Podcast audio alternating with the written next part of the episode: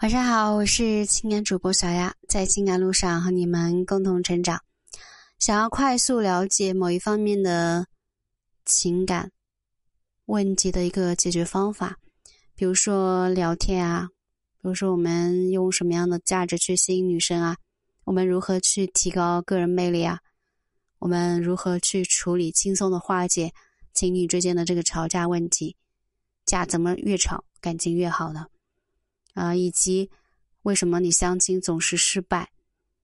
啊，恋爱小白，我们喜欢一个女生，不知道怎么样去谈恋爱啊，等等，更多的内容呢，可以私信小雅去参考线下的一个专辑。今天这一节呢，想和你们分享的是女生心情不好，我们要怎么处理？内容呢有点长，我会分为两节来讲。女人的心思很难猜，可能前一刻还充满喜悦，下一秒就是黯然神伤了。那作为男友，那调节女友的心情也成了任务之一。可惜很多男人呢是直肠子，安慰的话说出来怎么听都怎么不对，直到女友彻底不高兴，才有一点醒悟。那到底女孩子心情不好该怎么样安安慰呢？啊，小安给你们分享一些，仅供参考。第一呢，当然是倾听了。我们可以用提问的方式去打开话题，问他心情不好的原因，然后呢，再给他倾诉的机会。你只要倾听即可。你可以说发生什么事情吗？如果你愿意的话，可以跟我说说。引导女生把不开心的事情说出来。要是女生不愿意说，你也不要去逼问，在情感层面上对她表示支持即可。你也可以这样对他说：“你不想说也没关系，等你心情好一些了，想说的时候也可以随时来找我谈谈。”第二，表示同理心，安慰的本质是提供情感支持，建立情感连接，也就是我们常说的感同身受。在女生向你倾诉完问题之后，你可以站在她的角度。表露出对他的理解和支持，会让女生感觉到你很懂她。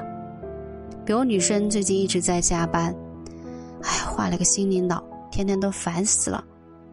这时我们可以表达出同理心：什么？太过分了吧？这不是明摆着新官上任三把火欺负你们吗？即使你对女生的观点并不认同，但现在也不是讲道理的时候。你的话要给女生传递一个意识，咱们是一个阵营的，我支持你，那让她更乐意与你分享自己的问题。当然了，如果女生所面临的问题你也不知道该怎么解决，那就直接承认。比如，你可以对女生说：“我这个人嘴笨，但看到你难过的样子，我也很难受。”又或者，你可以说：“我也不知道该怎么说，但是如果你需要帮助的话。”可以随时来找我。